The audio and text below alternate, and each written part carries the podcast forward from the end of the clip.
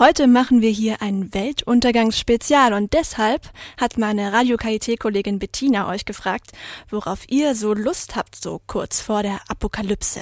Ist gar nicht so leicht, Menschenskinder, was würde ich machen?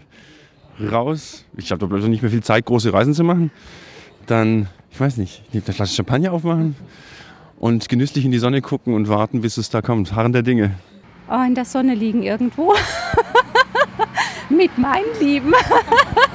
Oh Gott, gute Frage. Ähm, ich würde alles machen, was verboten ist. Alles, was ich mir nie erlauben durfte, konnte. Ich würde meinen Tag, äh, meinen letzten Tag vor dem Weltuntergang, glaube ich, gern mit meinem Freund verbringen.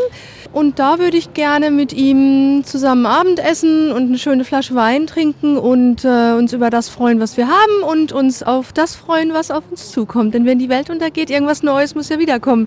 Geht ja nicht alles kaputt.